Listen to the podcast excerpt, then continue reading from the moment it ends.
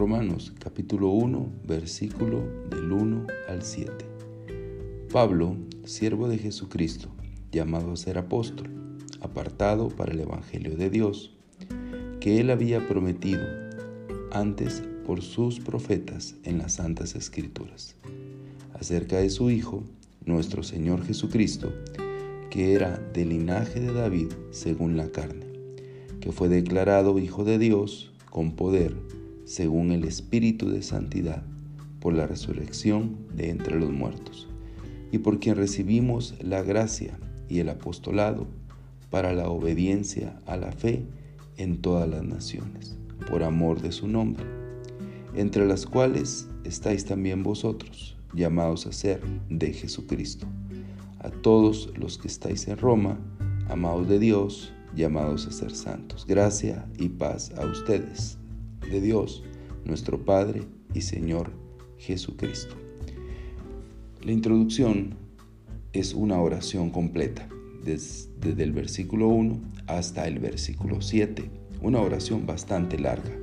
Algunos datos interesantes es que Pablo se presenta como siervo y esto nos dice mucho de Pablo.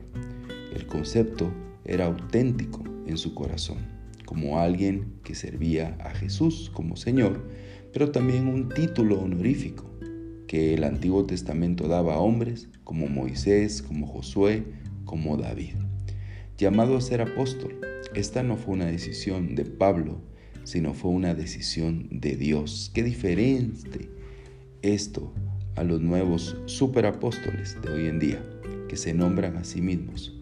Pablo fue, por decisión de Dios, llamado apóstol. El término apóstol en los círculos judíos de Palestina era usado en dos sentidos. Uno, en cuanto a los doce discípulos especiales y Pablo. Y número dos, también a un don espiritual que continúa en muchas de las iglesias bíblicas que están ahí como en Corinto y Efesio. Así que era un puesto, pero también era utilizado como un don o una función en la Biblia. Pablo también dice que fue apartado. En su forma verbal griega implica que Pablo fue apartado por Dios en el pasado y esto continuaba como un estado de su ser.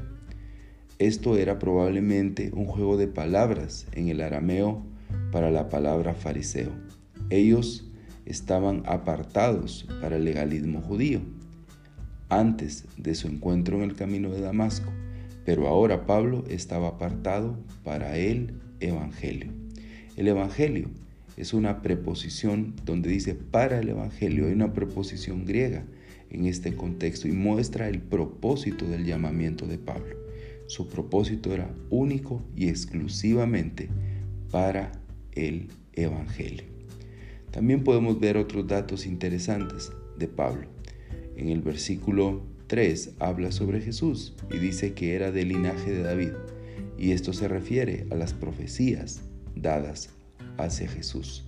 También habla de que Jesús, según la carne, según la naturaleza humana y quien nació como hombre, hablando de Cristo mismo, este fue el cumplimiento de la profecía y una afirmación de la humanidad de Jesús, la cual era con frecuencia negada en el mundo religioso.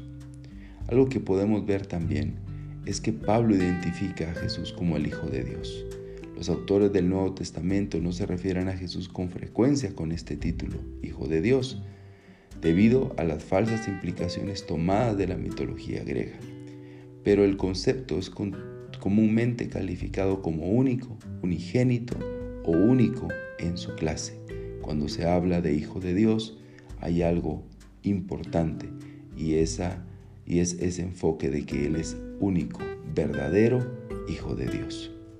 También podemos ver que Pablo dice con claridad eh, en estos versículos sobre Cristo y enfoca que recibimos, dice, de parte de Él, un, por la gracia y el apostolado para la obediencia de la fe. Y eso lo podemos ver en el versículo número 5. Este es el primer uso del término, que es un término pivote, fe, un término importante en Romanos. El término fue usado en tres maneras distintas en este capítulo y en el libro. En el versículo 5 es usado con referencia a un cuerpo de verdades o doctrinas relacionadas a Jesús y a la vida cristiana. Más adelante veremos que en el versículo 8 es usado en el sentido de la fe personal en Jesús. Es el término creer.